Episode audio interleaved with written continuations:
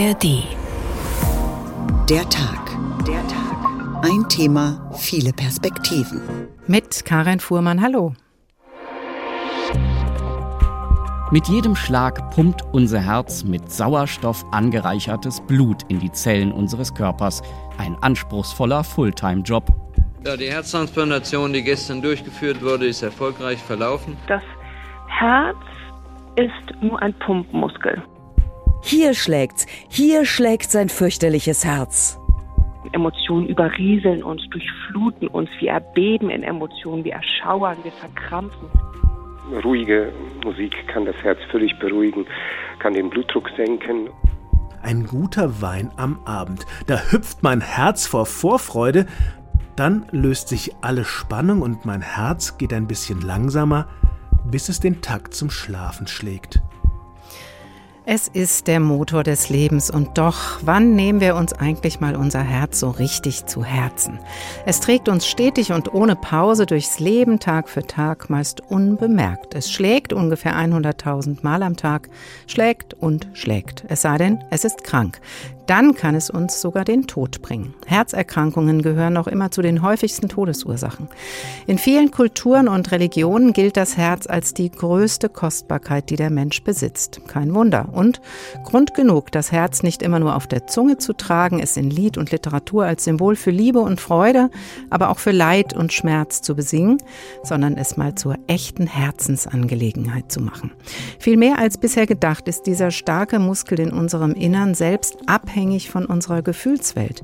Plötzliche emotionale Ereignisse können ihn gehörig und gefährlich aus dem Takt bringen und dieser Zusammenhang funktioniert bei Frauen und Männern erstaunlich unterschiedlich. Wie bringen wir Herz und Seele besser zusammen? Antworten auf diese Frage hören Sie heute unter anderem von der Herzchirurgin Sandra Eifert und dem Leiter des Lübecker Herzzentrums Ingo Eitel unter dem Titel Herz und Seele, wie wir im Takt bleiben. Jetzt hier zu hören in der nächsten Stunde und jederzeit zu finden in der ARD Audiothek. Komisch eigentlich. Es ist so wichtig, aber solange unser Herz unauffällig und treu funktioniert und vor sich hinschlägt, schenken wir ihm in der Regel wenig Aufmerksamkeit. Obwohl das Herz mit seiner starken Symbolkraft uns eigentlich doch ständig und überall in den Ohren liegt.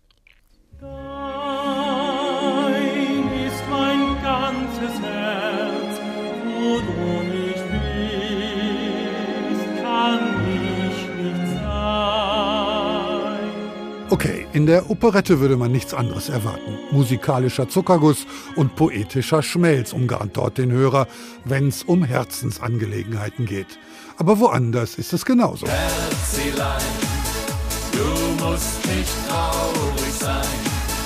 Ich weiß, du bist nicht gern allein. Auch der deutsche Schlager trieft vor süßlicher Herzigkeit. Klar, wussten wir. Auch keine Überraschung bietet das volkstümliche Lied. Ich hab mein Herz in Heidelberg verloren, in einer lauen Sommernacht. Naja, aber wohlklingende Musik soll ja auch eine beruhigende Wirkung aufs Herz haben und den Blutdruck senken. Das ist sogar in der religiösen Musik so.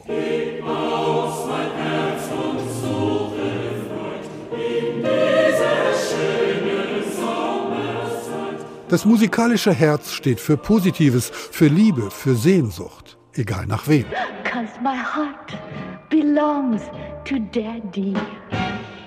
Und wo es um Sehnsucht geht, da ist dann natürlich auch das Herzeleid nicht weit.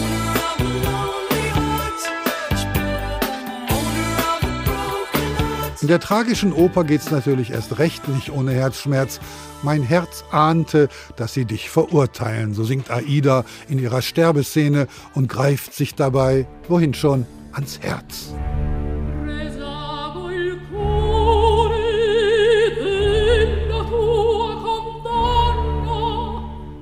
Aber egal ob Klassik, Schlager oder Rock, in der Musenkunst Musik geht es natürlich niemals um das anatomische Herz, das wäre viel zu prosaisch.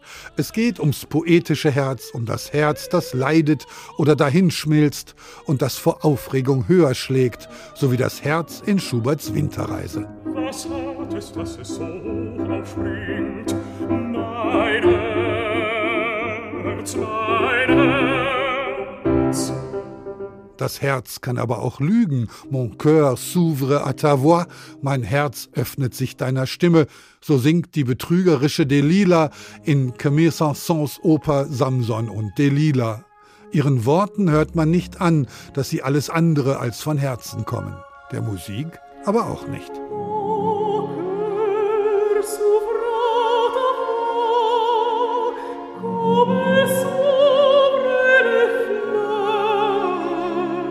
Ein bisschen einseitig wird das Herz in der Musik behandelt. Es liebt oder es leidet, schlägt langsam oder schnell. Schon ein bisschen schematisch. Leider gilt das auch fürs Reimen. Auf Herz reimt sich immer wieder nur, na was wohl, Heinz Rudolf Kunze weiß es.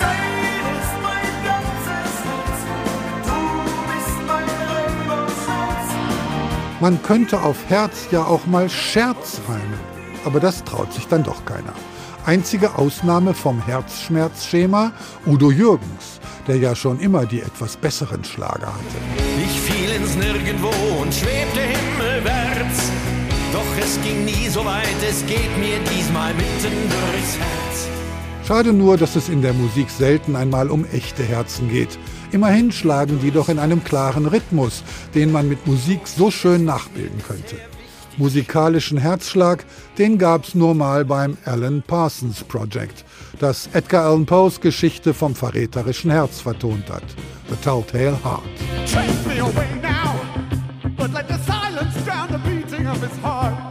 Lobend zu erwähnen bleiben schließlich noch die Liedermacher, die uns mit allerlei musikalischer Herzensbrecherei zumeist verschonen.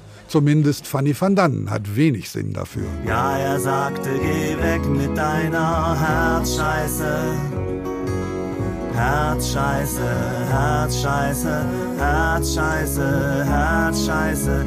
Ja, er sagte, geh weg mit deiner Herzscheiße. Manchen ist die Gefühlsduselei, die mit dem Herzen symbolhaft verbunden ist, dann irgendwann einfach mal zu viel, wie Fanny van Dannen am Ende des herzhaften musikalischen Streifzuges von Nils Kaiser. Uns ist es noch lange nicht zu viel. Wir legen jetzt erst richtig los mit unseren vielen Fragen zur Herzgesundheit. Professor Sandra Eifert ist Herzchirurgin und Gendermedizinerin am Herzzentrum Leipzig und Buchautorin. Ihr Buch Herzsprechstunde erscheint in wenigen Tagen. Hallo, Frau Eifert. Hallo, grüß Sie, Frau Fuhrmann. Das Herz ist der Sitz der Seele und der Gefühle. In der Musik und in der Literatur ist das überhaupt nichts Neues. Seit wann beschäftigt sich denn auch die Medizin mit der Wirkung von Gefühlsereignissen auf diesen wichtigen Muskel in unserer Brust? Also tatsächlich gibt es schon seit dem 17. Jahrhundert die ersten Beschreibungen zu dem Thema Seele im Kombination mit dem Herzen. Ja, besonders die Psychokardiologie hat dieses Thema in das Zentrum gestellt und beschäftigt sich sowohl mit seelischen Themen im Zusammenhang mit dem Herzen. Das kann heißen, dass jemand, der seelische Probleme hat, herzkrank wird. Es kann aber auch bedeuten, dass jemand, der herzkrank ist, eine seelische Auswirkung daraufhin zeigt. Mhm. Das wollen wir uns ein bisschen genauer anschauen. Wir merken es ja alle selbst. Jeden Tag, wenn wir irgendwas aufregend finden, dann wird das Herz schneller. Vielleicht stolpert es auch mal. Wieso reagiert denn unser Herz überhaupt auf diese Gefühle? Was passiert da im Körper? Im Körper kann ganz viel passieren und vor allem passiert bei Männern und Frauen unter Umständen etwas Unterschiedliches dabei. Also es kann zum einen der Herzschlag schneller werden, weil Stresshormone ausgelöst werden. Zum Beispiel das Cortisol spielt eine Rolle, Adrenalin und Noradrenalin. Kreislaufunterstützende Hormone sozusagen kommen in Wallung. Der Blutdruck kann ansteigen, der Blutzucker kann aber ebenfalls ansteigen oder schwanken unter Stress. Die Blutgerinnung gerät in Wallung und auch das Entzündungsgeschehen im Körper kann ausgelöst werden. Und dann sprechen Sie von einer Herz-Hirn-Achse. Was genau meint das? Das bedeutet, dass also zwischen den Hormonen, die im Kopf, im Hirn gebildet werden, sogenannte Neurohormone, die können ja auch einen Einfluss auf das Herz haben. Also es gibt diese Verbindung zwischen Herz und Hirn, genauso wie es eine Verbindung zwischen Darm und Hirn eine Verbindung gibt. Ja, wir reagieren also auf spezifische Anforderungen, die das Leben uns entgegenbringt, mit dem Herzen. Und das tun Frauen anders und intensiver als Männer. Würden Sie denn so weit gehen, Frau Eifert, zu sagen, unser Herz kann wirklich fühlen? Für bestimmte Personen trifft das sicher durchaus zu. Es gilt vielleicht nicht für alle Menschen gleichermaßen und es geschieht unterschiedlich stark.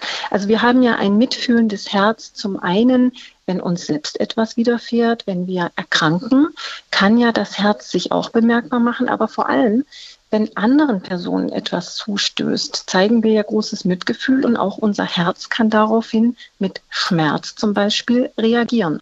Das heißt, ein Herz kann fühlen. Das ist ja schon nochmal eine andere Wahrnehmung dieses Organs. Jetzt haben Sie eben schon angedeutet und Sie beschreiben das auch in Ihrem Buch, dass bei Frauen die Auswirkungen von emotionalen Ereignissen auf das Herz stärker nachzuvollziehen sind als bei Männern.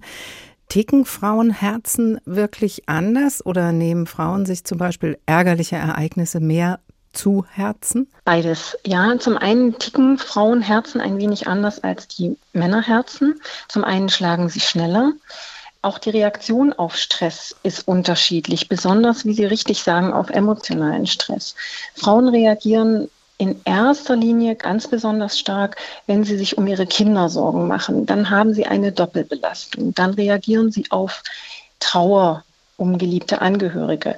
Aber auch wenn existenzielle Probleme da sind, wenn Arbeitslosigkeit besteht, wenn Mobbing am Arbeitsplatz geschieht, das nehmen sich Frauen viel stärker zu Herzen als Männer. Männer können das viel besser ausblenden. Das heißt also, die Frauen reagieren anders auf den Stress und verarbeiten ihn auch anders als Männer. In vielen Fällen. Ist das denn ein biologischer Hintergrund oder hat das was mit Erziehung zu tun? Wahrscheinlich ist es beides. Es ist natürlich etwas kulturell abhängig. Es kann etwas mit der Erziehung zu tun haben. Frauen, sagen wir mal, in der Altersgruppe, die jetzt über 30 vor allem sind, sind noch so erzogen worden, sie beklagen sich nicht. Sie müssen ihrem Mann auch stehen. So sind diese Generationen ja häufig noch erzogen worden. Zum anderen ist es aber auch so, dass sie durch die Hormone einfach etwas anders ausgestattet sind und dass auch ihre Wahrnehmung meist auf Basis der Hormone auch anders funktioniert als bei Männern. Das hat was damit zu tun, dass sie natürlich für ihre Nachkommen sorgen sollen und da sehr feine Antennen haben, besonders wenn denen etwas zustößt. Jetzt haben und sie verarbeiten solchen Stress anders. Jetzt haben Sie eben auch schon gesagt, es gibt die Herz-Hirn-Achse und die funktioniert in zwei Richtungen. Also wenn ich ein emotionales Stresserlebnis habe, kann das auf mein Herz wirken. Es kann aber auch auf meine Gefühlswelt wirken, wenn ich ein Herzproblem habe.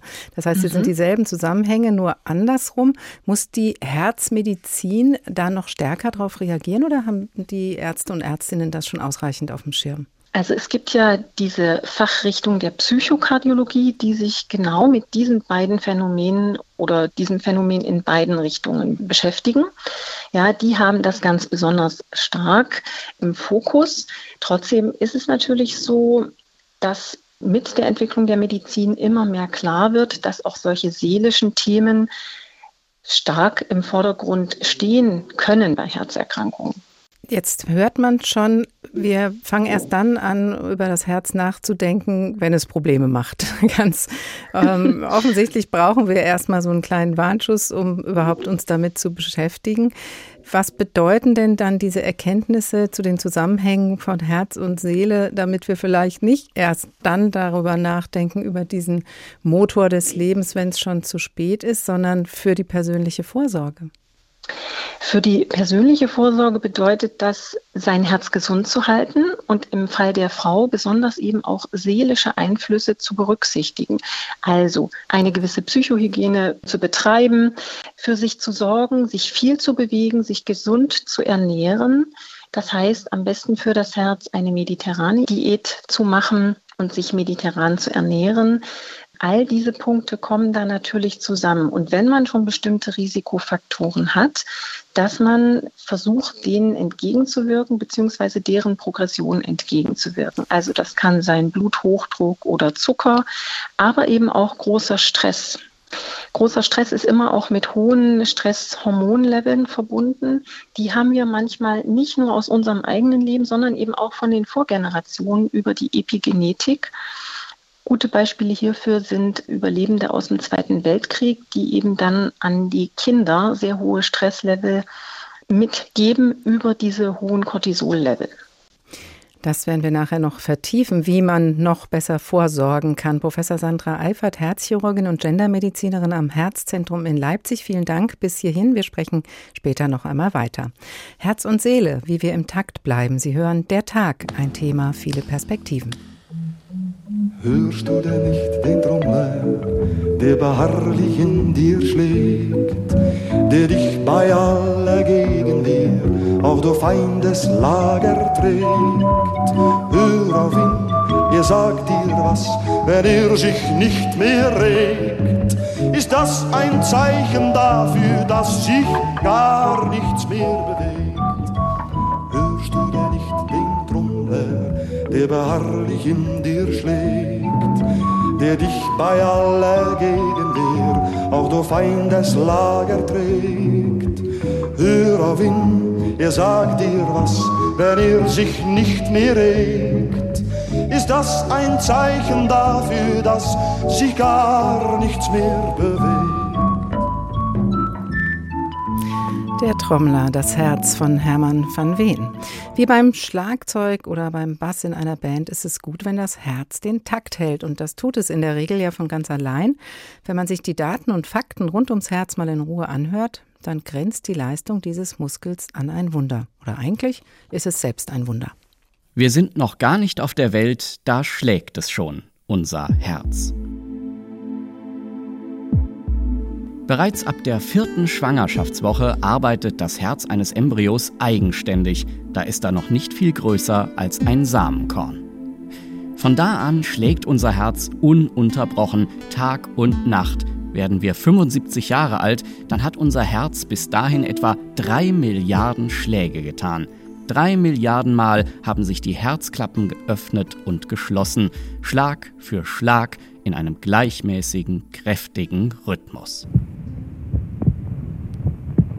Dabei hat jedes Herz seinen eigenen Beat. Sind wir in Ruhe, dann sind etwa 60 bis 100 Herzschläge pro Minute normal. Frauenherzen schlagen etwas häufiger. Der Grund, weibliche Herzen sind etwas kleiner als Männerherzen. Ein durchschnittliches Männerherz bringt ungefähr 300 Gramm auf die Waage, ein Frauenherz nur etwa 250 Gramm. Mit jedem Schlag pumpt unser Herz mit Sauerstoff angereichertes Blut in die Zellen unseres Körpers. Ein anspruchsvoller Fulltime-Job. Und leider gibt es viele Faktoren, die es unserem Herzen nicht gerade leichter machen. Durch Übergewicht, mangelnde Bewegung oder ungesunde Ernährung laden wir der Pumpe in unserer Brust viel unnötige Zusatzarbeit auf.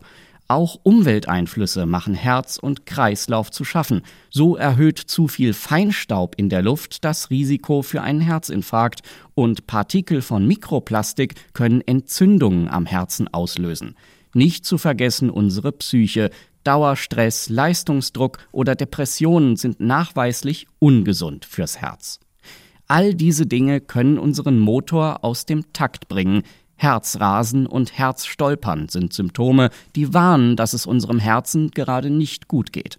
Zwar ist dieses Wunderorgan sehr gut geschützt und gepolstert, trotzdem kann natürlich auch ein Herz krank werden. In Deutschland sind Herz-Kreislauf-Erkrankungen nach wie vor die häufigste Todesursache. Zwar sind zwei Drittel aller Patienten mit Herzkrankheiten in der westlichen Welt männlich, jedoch ist die Wahrscheinlichkeit, an einer solchen Krankheit zu sterben, bei Frauen doppelt so hoch. Bei Frauen über 50 sind Herzkrankheiten sogar die Todesursache Nummer eins. Die Krankheiten, die ein Herz befallen können, sind vielfältig. Herzschwäche, Herzrhythmusstörungen und die besonders häufige koronare Herzkrankheit. Vor allem sie kann durch Ablagerungen in den Arterien zum gefürchteten Herzinfarkt führen. Mehr als 300.000 Menschen erleiden jährlich in Deutschland einen Infarkt. Noch immer hat der Herzinfarkt das Image einer Männerkrankheit. Doch das ist nur die halbe Wahrheit. Zwar sind Frauen deutlich seltener betroffen als Männer, nur etwa 40 Prozent der Infarktpatienten sind weiblich, doch auch hier gilt, für Frauen verläuft der Infarkt wesentlich öfter tödlich, auch weil er oft nicht früh genug als ein solcher diagnostiziert wird. Typische Symptome für einen Herzinfarkt sind bei Männern Druck und Schmerzen in der Brust. Wenn Frauen aber nun beim Arzt über Rücken- und Nackenschmerzen oder Übelkeit klagen, schließen viele Ärzte nicht sofort auf einen Herzinfarkt, obwohl man inzwischen weiß, dass diese Symptome typisch für den weiblichen Herzinfarkt sein können. Egal aus welchem Grund, sobald unser Herz aufhört zu schlagen, sind wir tot. Herztod. Es sei denn, wir bekommen rechtzeitig ein neues Herz eingepflanzt, eine der fantastischsten Leistungen der modernen Chirurgie. Die erste Herztransplantation gelang 1967 in Kapstadt. Wenige Organe unseres Körpers sind so zuverlässig, aber auch so sensibel wie unser Herz. Übrigens, selbst wenn ein Herz aus seinem Körper herausgelöst wird, kann es noch eine ganze Weile weiterschlagen, vorausgesetzt, es wird ausreichend mit Sauerstoff versorgt. Thorsten Schweinhardt mit Daten und Fakten zum Herzen und seiner wertvollen Arbeit. Und dann sind da eben aber auch noch die Gefühle, die im wahrsten Sinne des Wortes auch unsere Herzen manchmal beuteln können. Professor Ingo Eitel ist Kardiologe an der Uniklinik Lübeck, der Direktor des dortigen Herzzentrums und Experte fürs Takotsubo-Syndrom. Manche kennen das als Broken Heart Syndrom. Hallo, Herr Eitel. Hallo, ich freue mich bei dieser spannenden Sendung dabei zu sein. Wir freuen uns. Wenn wir von Herzschmerz sprechen, dann meinen wir ja in der Regel Liebeskummer. Der kann aber auch zum lebensbedrohlichen physischen Herzschmerzen werden. Legt da wirklich das Gehirn das Herz lahm? Ja, das ist eine ganz äh, spannende Frage und wir Wissenschaftler und Experten im Rahmen des Broken Heart Syndroms sind da leider auch noch nicht so hundertprozentig sicher, wie dieser psychische Schmerz oder diese, dieser Stress dann sich auch auf das Herzen schlagen kann, also dass es zu wirklich deutlichen Symptomen kommt und auch zu Auffälligkeiten in der Kontraktilität am Herzen. Das ist das Spannende an dem Broken Heart Syndrom, dass in der Regel immer in Folge ausgelöst durch ein stressiges Ereignis dann diese Herzbeschwerden auftreten können. Takotsubo hat ein japanischer Arzt das Herzproblem genannt, weil ihn die aufgeblasene linke Herzkammer an ein japanisches Gefäß zum Fangen von Tintenfischen erinnerte, den Takotsubo eben. Welche Symptome sind das denn, von denen Sie auch gerade sprechen, die dann Patienten, Patientinnen spüren können? Also das Takotsubo-Syndrom ist ganz schwierig von einem klassischen Herzinfarkt zu unterscheiden, weil typischerweise haben die Patientinnen und Patienten dann akute Brustschmerzen, die haben Luftnot und man sieht auch EKG-Veränderungen. Die Patienten kommen dann häufig auch mit dem Verdacht auf einen Herzinfarkt in die Klinik und äh, dann macht man weitere Tests, eben das EKG sieht Auffälligkeiten und dann führt man in der Regel eine Herzkatheteruntersuchung durch. In der Herzkatheteruntersuchung kommt dann das Charakteristische der Erkrankung, weil man sieht keine Durchblutungsstörung an den Koronararterien, also an den Herzgefäßen, die das Herz mit Blut versorgen.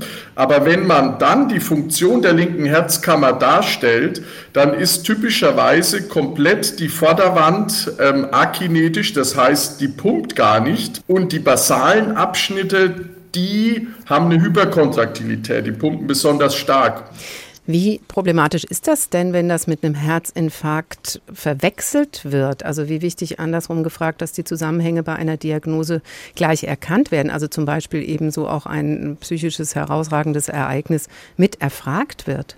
Das Problem ist, dass häufig auch der klassische Herzinfarkt mit Stress oder, oder auch Blutdruckerhöhungen einhergehen kann, die eine Plaqueruptur im Gefäß dann auslösen können, die dann zum Verschluss von dem Herzgefäß und dadurch durch den, äh, den Infarkt hervorrufen können. Und von daher ist es selbst durch die Anamnese ganz schwierig, diese unterschiedlichen Krankheitsbilder ähm, zu unterscheiden.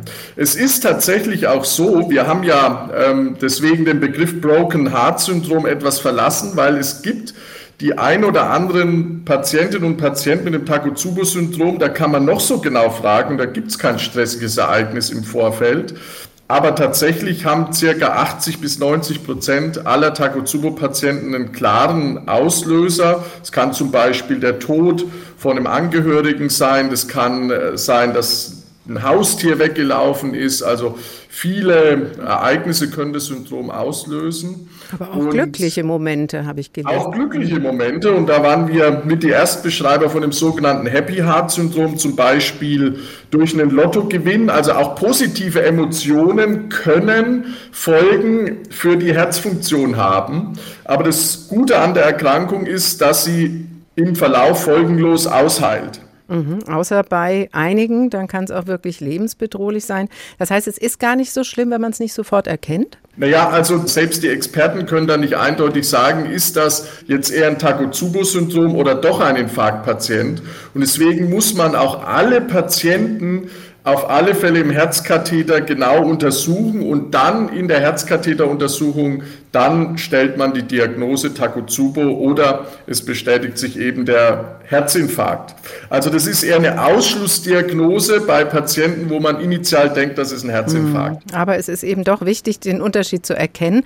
Jetzt sind Sie da ganz vorne dran in der Forschung. Sie haben auch ein Register für Patienten und Patientinnen aufgebaut mit äh, Zentren in Italien und Spanien zusammen. Das heißt, es ist ein internationales Thema und Sie beobachten, dass Frauen von diesem Syndrom besonders häufig betroffen sind. Wie ist denn das zu erklären?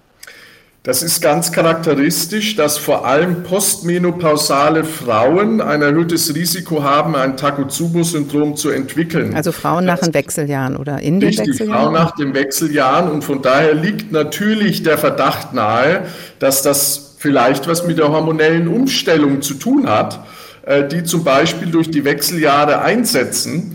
Aber auch hier haben wir viele Analysen gemacht, haben zum Beispiel Östrogen und viele andere Hormone uns genau angeschaut und so einen klaren Hinweis hat es nicht gegeben, dass das tatsächlich eine Veränderung in den Hormonen ist. Aber Sie sehen, mhm, dass Frauen es häufiger haben. Ganz klar haben Frauen, die klassische Patientin ist eine ältere Frau, die ein stressiges Ereignis im Vorfeld gehabt hat. Mhm. Dann an Sie doch auch die Frage, die wir durch die Sendung ziehen, unsere Tagfrage, wie bleiben wir im Takt? Bei Ihnen würde ich Sie gerne mit dem Takotsubo-Syndrom verbinden. Wie können wir denn vorab handeln, offensichtlich vor allen Dingen Frauen, ähm, damit es gar nicht erst auftritt oder auf jeden Fall früh erkannt wird?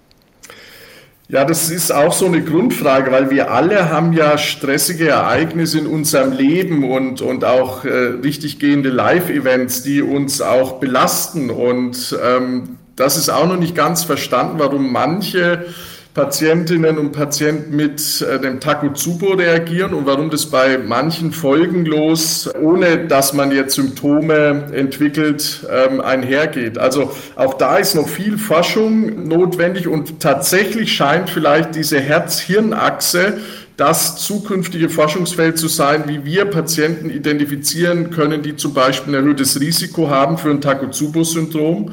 Und dann kann man vielleicht medikamentös zum Beispiel mit Beta-Blockern, das sind äh, Medikamente, die spezielle Rezeptoren am Herzen blockieren können, die scheinen auch bei der Takotsubo-Kardiomyopathie, beim Takotsubo-Syndrom eine Rolle zu spielen.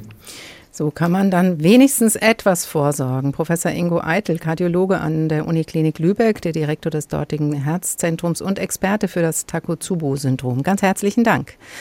Herz und Seele, wie wir im Takt bleiben. Der Tag, ein Thema, viele Perspektiven.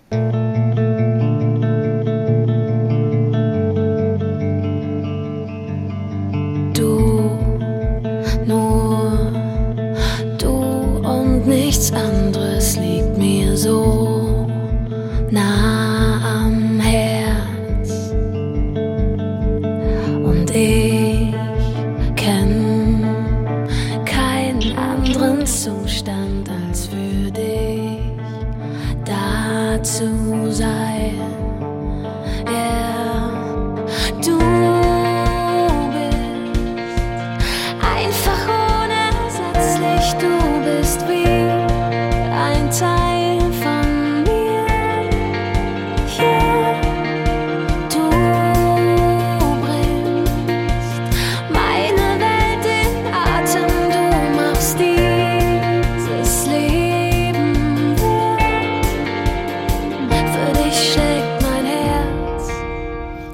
könnte eine Hymne ans Herz sein, der Song von Silbermond. So sollten wir es wohl gelegentlich wertschätzen und ihm Beachtung schenken wie einem lieben Menschen.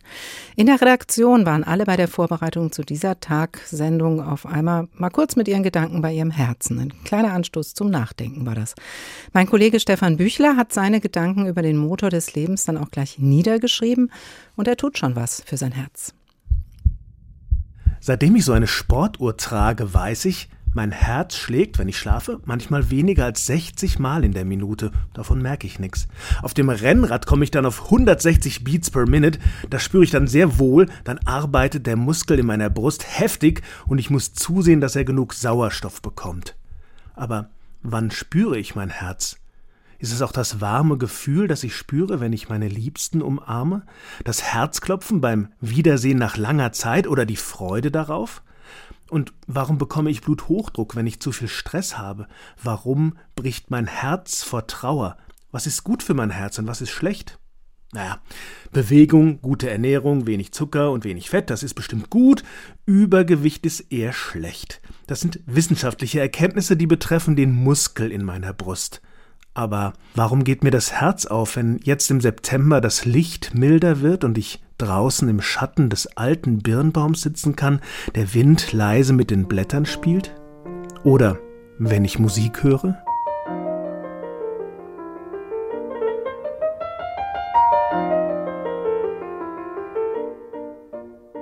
Das Herz ist eng verbunden mit den Gefühlen, mit der Psyche. Und ist es eigentlich tatsächlich nur eine romantische Vorstellung, dass mein Herz viel mehr ist als nur ein Muskel, dass Herz und Seele zusammengehören, dass im Herz die Liebe wohnt, dass ein Löwenherz mich stark macht, dass ich ein herzensguter Mensch sein kann? Du bist wie eine Blume, so hold und schön und rein. Ich schau dich an und Wehmut schleicht in mein Herz hinein. Das hat Heinrich Heine gedichtet. Trauer und Wehmut machen mir das Herz schwer. Mein Herz kann brechen, weil ich es verschenkt habe und du es nicht mehr wolltest. Weil du ein kaltes Herz hast? Ich bin mir ziemlich sicher, Trauer oder Wut sind nicht gut für mein Herz, jedenfalls nicht auf Dauer. Aber was tut mir gut? Ja, flotter Spaziergang am Rhein entlang oder im Wald, 110 Beats per Minute, sagt die Sportuhr, und das fühlt sich gut an. Lachen ist gut und ein Treffen mit lieben Menschen oder eine Nacht mit der Liebsten, ohne Sportuhr. Und gelegentlich, davon bin ich überzeugt, ein guter Wein am Abend. Da hüpft mein Herz vor Vorfreude, dann löst sich alle Spannung und mein Herz geht ein bisschen langsamer, bis es den Takt zum Schlafen schlägt. Und das tut gut. Stefan Bücheler mit seinen persönlichen Herzensgedanken. Wenig Trauer und Stress, das wäre natürlich schön. Ein Gläschen Wein gehört bei ihm auf jeden Fall zur Entspannung dazu. Noch einmal Professor Sandra Eifert, Herzchirurgin vom Herzzentrum Leipzig und Autorin des Buches Herzsprechstunde. Vorsorge, Frau Eifert, heißt regelmäßige Bewegung, gesunde Ernährung, haben Sie auch vorhin schon mal gesagt. Viel Gemüse, wenig Fleisch ist natürlich gut. Aber so ein Gläschen Wein, bisschen Genuss darf schon sein? Das darf selbstverständlich sein, zumal der Rotwein ja mit dem Resveratrol da einen sehr positiven Einfluss auf die Herz- und Gefäßgesundheit ausübt. Also gegen ein Gläschen Wein ab und zu spricht überhaupt nichts. Auf die Menge kommt es an. auf die Menge kommt es an, genau. Jetzt haben wir aber auch schon gehört, dass eben Herz und Seele zusammengehören und Gefühle sich ganz schön auswirken können auf das Herz, teilweise sogar sehr, sehr heftig. Das heißt auch nicht nur Gewichtsmanagement, sondern auch Gefühlsmanagement gehört zur Vorsorge dazu? Absolut.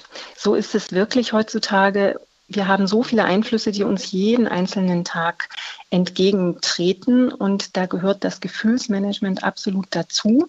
Das ist für den Einzelnen und die Einzelne gar nicht so einfach durchaus, aber man kann das auch trainieren und man muss sich von bestimmten Themen befreien, um seine Gefühlswelt in Ordnung und intakt zu halten. Es muss ja auch dann längerfristig geschehen. Also wir haben gehört, beim Takotsubo-Syndrom spielen plötzliche emotionale Ereignisse eine Rolle. So eine emotionale Belastung durch einen Todesfall oder auch eine schöne emotionale Belastung wie durch einen Lottogewinn. Das lässt sich ja schlecht vorhersagen und auch nicht wirklich vorbeugen. Das heißt, ich muss gucken, dass ich längerfristig auf ein anderes Erregungslevel komme. Das wäre gut, weil besonders der Dauerstress auch für die Frauen ein großes Risiko für die Entwicklung von Herzerkrankungen darstellt. Das heißt, was braucht der Mensch oder was braucht die Frau, vielleicht auch der Mann? Optionen, um den Stress zu regulieren, zum Beispiel autogenes Training, bestimmte Sportarten, mit denen man individuell das Stresslevel herunterregulieren kann. Das kann ja für den einen Tennis oder Schwimmen sein, für die nächste ist es möglicherweise Yoga oder Qigong. Also das ist ja individuell wirklich sehr unterschiedlich. Es geht einerseits beim Herzen ja darum, dass wir zwar das Herz auch per Sport oder Bewegung trainieren, andererseits aber eben auch Stress abbauen. Das heißt, eine Mischung aus Anspannung und Entspannung, Training und genau. aber eben auch Ruhe finden. Jetzt haben wir ja gehört, dass äh, die Frauenherzen keineswegs kleine Männerherzen sind, sondern eben anders ticken.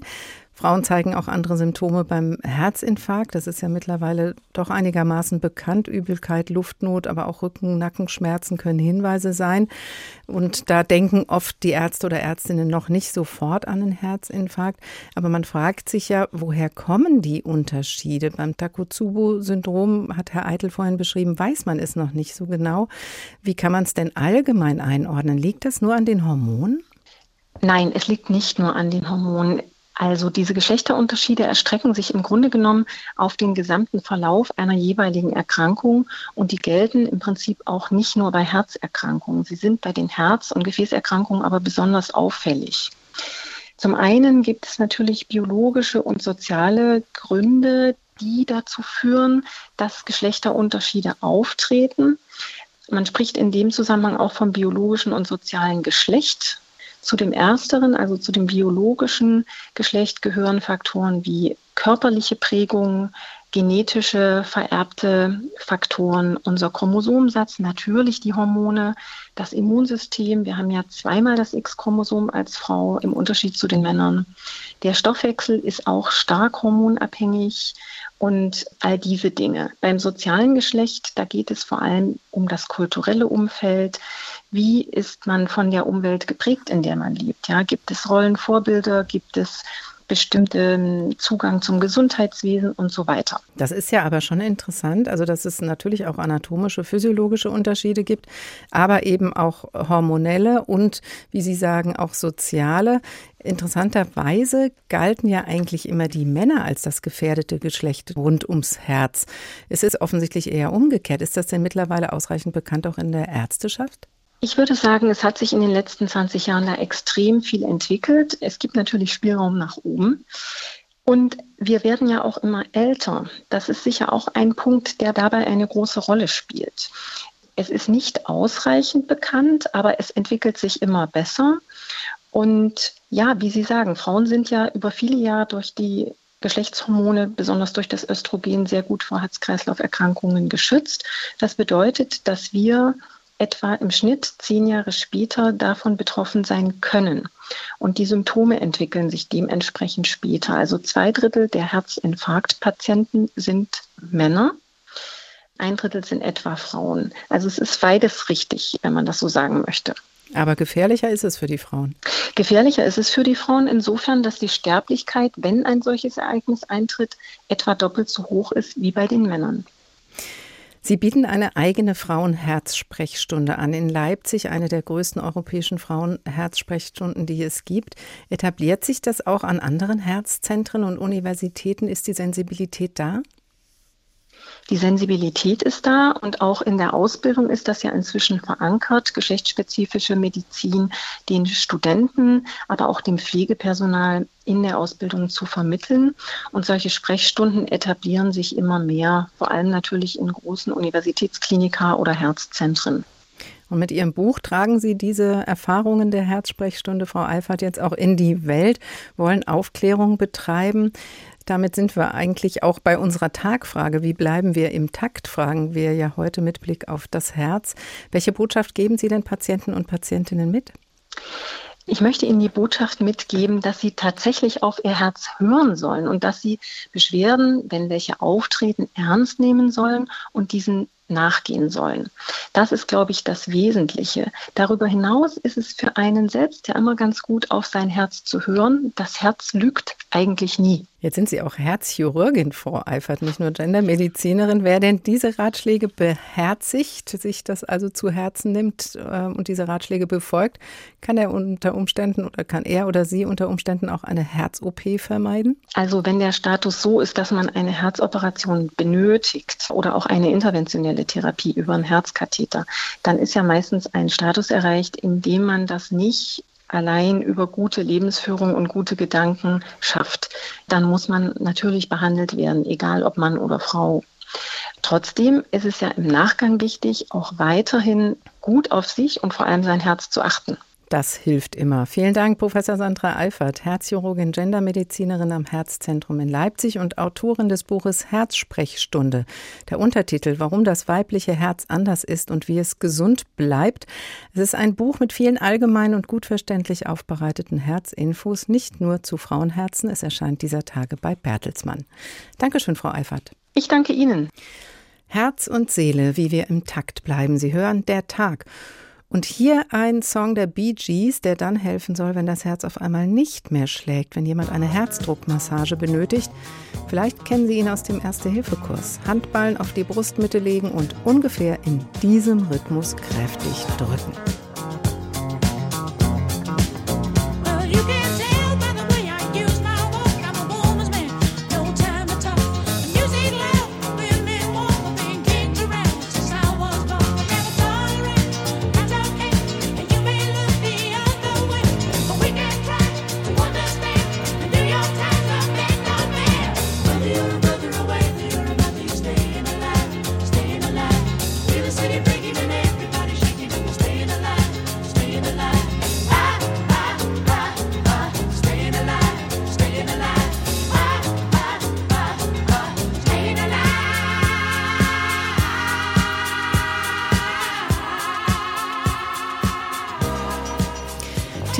Herzdruckmassage kann Leben retten und der Bee Gees Song hilft, den Rhythmus zu halten. Notruf absetzen natürlich nicht vergessen.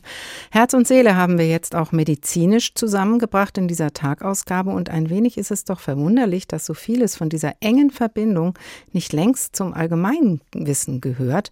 Dabei hat das Herz nicht nur in der Literatur eine zentrale Bedeutung, dafür hören wir gleich, sondern ist omnipräsent seit Menschengedenken über den Tod hinaus in Mythen, Religionen und Kulturen durch die uns Thorsten Schweinhardt führt. Das Herz bestimmt nicht nur unser irdisches Leben. Für die alten Ägypter war das Herz eines Menschen auch seine Eintrittskarte ins Jenseits oder in die ewige Verdammnis, je nachdem, was für ein Leben dieser Mensch und sein Herz vorher geführt hatten. Nach dem Tod, so stellten es sich die Ägypter vor, wird das Herz des Verstorbenen vor dem Totengericht gewogen. Auf der einen Seite der Waage liegt das Herz, auf der anderen Waagschale eine Feder. Bleibt die Waage im Lot, ist das Herz also leicht wie eine Feder, steigt der Tote ins ewige Leben auf. Ist das Herz jedoch von bösen Taten schwer, senken diese die Waagschale nieder, und zwar direkt in den Rachen der Verschlingerin, die das Herz und damit den Toten endgültig vernichtet. In vielen Kulturen und Religionen galt das Herz als die größte Kostbarkeit, die ein Mensch besitzt. Im Hinduismus und im Yoga bildet das Herzchakra eines der Energiezentren des Körpers. Im orthodoxen Christentum spielt das Herzensgebet eine große Rolle, bei dem in ständiger Wiederholung der Name Jesu angerufen wird. Und in der katholischen Kirche hat die Herz-Jesu-Verehrung eine lange Tradition. Das flammende, durchbohrte und von einer Dornenkrone umgebene Herz Jesu gilt dabei als Quelle der göttlichen Liebe. Die religiöse Wertschätzung des Herzens hatte allerdings auch ihre Schattenseiten. So praktizierten die Azteken in Mittelamerika äußerst grausame Opferrituale, bei denen den Gefangenen bei lebendigem Leib das Herz aus der Brust geschnitten wurde. Aus der Sicht der Azteken waren diese Rituale notwendig, um die Ordnung im Kosmos zu bewahren. Vor allem der Sonnengott musste regelmäßig gnädig gestimmt werden, denn sonst konnte es ja sein, dass die Sonne, nachdem sie nachts untergegangen war, am nächsten Tag nicht wiederkam. Das wollte man lieber nicht riskieren, also hatten die Priester den Sonnengott zu besänftigen, indem sie dem noch lebenden Opfer mit Steinmessern die Brust öffneten und das noch schlagende Herz der Sonne entgegenhielten. Einigen Menschen lag so viel an ihrem Herzen, dass sie es nach ihrem Tod sogar separat bestatten ließen. Vor allem im Adel des europäischen Mittelalters war die Herzbestattung weit verbreitet, und sie ist es bis heute.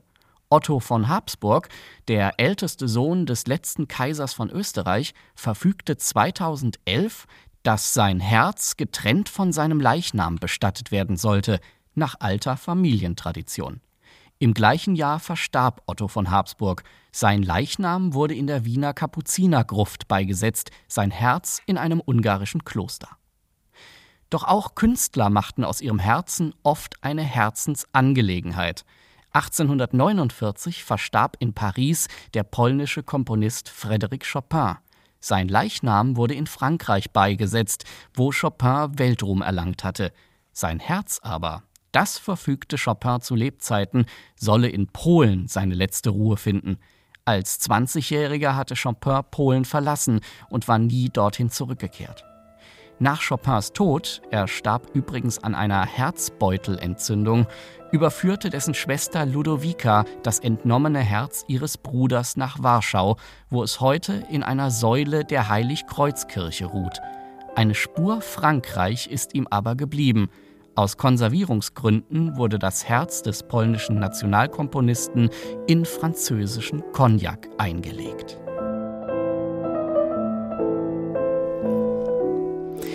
Da wurden Herz und Leichnam getrennt, aber Herz und Seele gehören einfach zusammen. Hier noch einmal kulturell nachvollzogen von Thorsten Schweinhardt.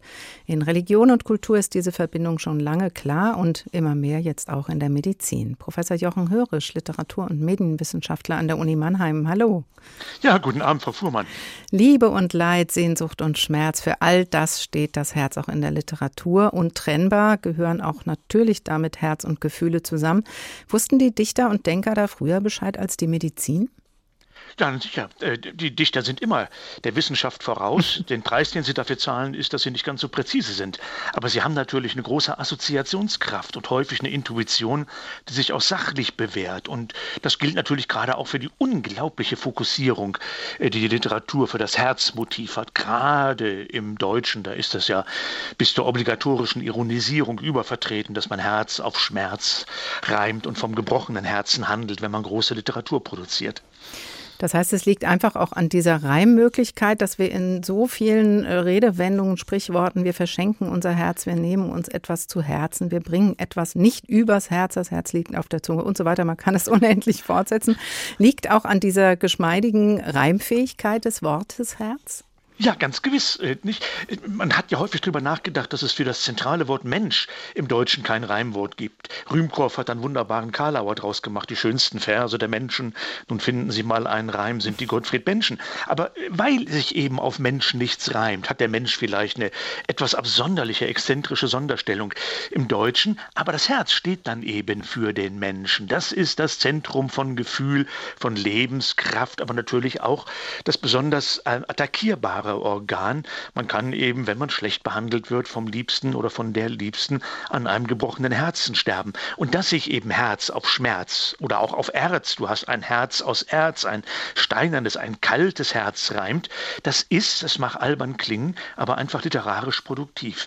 Was sich reimt, das äh, muss auch sachlich zusammengehören. Jetzt wächst zusammen, was zusammengehört, das Herz und der Schmerz. Aber ist es denn genauso literarisch produktiv, sich auseinanderzusetzen mit dem Organ, mit dem echten Herzen? Ja, da ist eigentlich auffällig, ich habe ein bisschen bei der Vorbereitung drüber nachgedacht, dass die ganz großen Romane, die ganz berühmten, eigentlich selten von Herzinfarkten oder dergleichen handeln. Gerade in Corona-Zeiten gehen wieder alle in die Buchhandlung und kaufen Die Pest von Camus.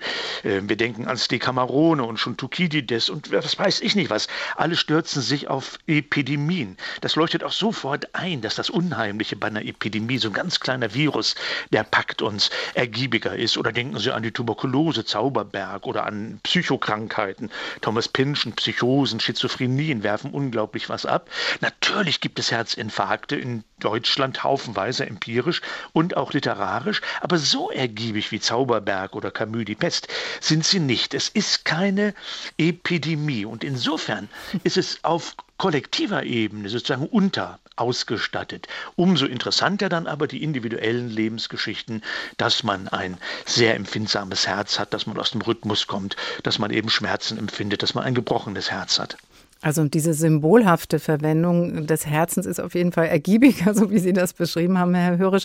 Ist das denn dann auch eine gewisse Gefahr, wenn es denn eben, eben auch sprachlich so geschmeidig zu benutzen ist, dass es ein bisschen beliebig wird, wie man mit dem Wort agieren kann, dass es auch ein bisschen überstrapazitiert Ja, aber sicherlich, also heute würde sich kein Dichter mehr trauen, ernsthaft noch Reime auf Herz zu machen oder vom gebrochenen Herzen zu sprechen. Ähm, das ging eben von Walter von der Vogelweide, der so schön dichtete, Minne ist zweier Herzen Wonne.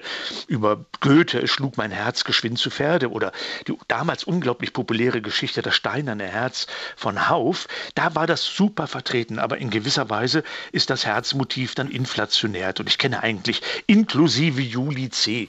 keine mehr, auch Leute, die an der Kitschgrenze sich möglicherweise bewegen und herzzerreißende Geschichten schreiben, die noch in der Art und Weise wie etwa Goethe oder Walter mhm. von der Vogelweide oder Heine, der am laufenden Band ja überstrapaziert und inflationiert das Herzmotiv, davon heute handeln. Also ich würde sagen, das Herz ist out, äh, Coronaviren sind in, wahrscheinlich auch, weil es Computerviren gibt. Mhm die uns. Ja, aber das heißt auch, auch, es wandelt sich ein bisschen der Umgang mit diesem Symbol und mit dem Herz durch die Epochen. Ganz offensichtlich hat sich jetzt dann doch ein bisschen abgenutzt. Ja, ich denke, jede Epoche braucht ihre Krankheit, ziemlich unabhängig davon, wie häufig sie empirisch vertreten ist.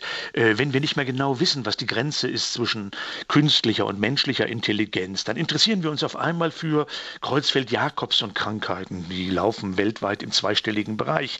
Aber sie kriegen ein ganz, ganz hohes Maß an Aufmerksamkeit. Oder wenn alle singen Brüder zur Sonne, zur Freiheit und Wandervogelbewegungen da sind, dann ist die Tuberkulose auf einmal, die ja in der Tat auch sehr weit verbreitet mhm. war, die epidemisch war, war im Zentrum der Literatur. Aber meine These wäre, dass Literatur eben immer guckt, welche Krankheit passt zu welcher Epoche. Und wenn wir eben in Borderline-Zeiten leben, dann eben auch deshalb, weil wir nicht mehr genau wissen, ob unser Herz noch verlässlich schlägt, ob wir uns noch unterscheiden können von den Medien, die vieles besser können als unser eins, ob künstliche und menschliche Intelligenz überhaupt noch genau zu unterscheiden mhm. sind. Und die Antwort lautet natürlich ja. Der blödeste Kritikpunkt an Computern Computer, an Hardware, an Software ist, äh, dass der Computer herzlos ist. Er hat keine Gefühle. Er kann nicht ein gebrochenes Herz haben. Er kann nicht total verliebt sein. Er kann sich nicht mit Suizidgedanken tragen und dergleichen mehr. Also ich würde mal sagen, der kitschigste Einwand gegen Artificial Intelligence ist der angemessenste.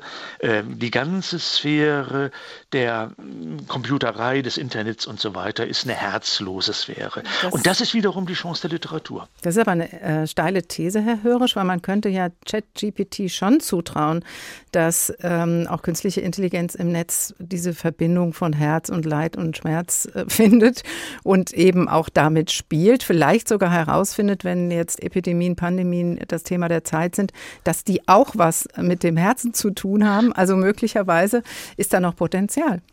Ja, nur ich glaube nicht, dass wir ernsthaft glauben, der Chat-GPT, wenn die sagt zu uns, wenn du weiter so blöde Fragen stellst, kriege ich einen Herzinfarkt oder dann bringe ich mich um oder äh, dann, wenn du mich nicht liebst, dann leide ich am gebrochenen Herzen. Äh, das kann ein Chat-GPT-Programm wunderbar simulieren. Aber wir haben beste Gründe, nicht zu glauben, dass ChatGPT eben in der Tat ein Herz ist. Es stirbt ja auch nicht. Es kann nicht. ja, okay. Sehr, sehr interessante Frage. Ich glaube, es kommt schon gleich das Thema für die nächste Sendung bei raus, wenn wir hier weiter miteinander reden, Herr Hirsch. Äh, aber wir haben noch unsere Tagfrage. Wie bleiben wir im Takt? Äh, fragen wir ja heute durch die Sendung und haben das auch medizinisch schon ähm, wirklich ausreichend oder aus, auf jeden Fall ausführlich beleuchtet. An Sie mal ganz persönlich. Wie oft denken Sie an Ihr Herz und wie sorgen Sie dafür, dass es im Takt bleibt, vielleicht auch mit guter Literatur? Ja, auch das, aber auch mit gutem Wein. Und Sie sprechen mit einem Menschen, der nicht mehr ganz frisch ist und übergewichtig ist und in der Tat aufpassen muss, dass das Herz weiter mitmacht. Bislang ist das der Fall. Also noch kein Herzinfarkt. Ich hoffe, dass das so bleibt. Und ich kann jetzt nicht so originell sein wie Literatur. Mein Versuch, dem Herzinfarkt zu wehren, ist, dass ich wirklich den Ärzten glaube. Das Herz bewegt uns, es ist das, was die Blutzirkulation in Gange hält. Und der Imperativ ist, beweg dich auch. Mit einem Wort, trotz Übergewicht, versuche ich jeden Tag zu joggen und im Sommer zusätzlich noch zu schwimmen. Das ist meine sehr profane Antwort, aber auch die ist, glaube ich, literaturfähig. Große Literatur handelt sehr häufig. Hölderlin und andere von Leuten, die geradezu manisch spazieren gehen, sich bewegen. Auf, ja, auf jeden Fall. Klingt gut. Professor Jochen Hörisch, Literatur- und Medienwissenschaftler an der Uni Mannheim. Vielen Dank und weiter gute Gesundheit. Ihnen ist jetzt hoffentlich das Herz nicht schwer geworden in der letzten Stunde, sondern eher warm um dasselbige und Sie haben Lust bekommen, ein bisschen mehr auf Ihr Herz zu hören in jeder Hinsicht, frei nach dem berühmten Satz im Roman von Antoine de Saint-Exupéry, Der kleine Prinz. Man sieht nur mit dem Herzen gut. Für mich hat dieser Satz im Laufe dieser Sendung nochmal eine bisschen andere Bedeutung bekommen. Dem beharrlichen Trommler ab und zu Aufmerksamkeit schenken. Das lohnt sich. Wenn Sie Ihrem Herzen noch einmal eine Stunde Aufmerksamkeit schenken wollen, diese Sendung finden Sie wie all unsere Folgen von der Tag ein Thema, viele Perspektiven in der ARD Audiothek unter der Rubrik Politik und Hintergrund. Dort auch ein weiterer Podcast zum Thema Herz mit dem Titel The End. Ihr Leben als herzkranke Frau mit Mitte 30 schildert darin die Autorin Katja Lewina. Mehr von uns auch in unserem Newsletter zu bekommen über hrinforadio.de können Sie den abonnieren. Da bekommen Sie unsere Themen vorab und Sie können auch Ihre Meinungen zu den Themen jeweils an uns loswerden. Und damit ist diese Sendung für heute und für diese Woche auch am Ende. Das Tagteam dieser Woche verabschiedet sich. Stefan Bücheler, Ricardo Mastrocola, Ulrich Sonnenschein. Ich heiße Karin Fuhrmann und wünsche Ihnen von ganzem Herzen noch einen schönen Tag. Der Tag. Der Tag. Ein Thema, viele Perspektiven.